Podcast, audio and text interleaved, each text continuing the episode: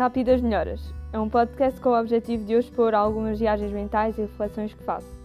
Os episódios irão transmitir a minha opinião, questões e eventualmente aquilo pelo qual luto.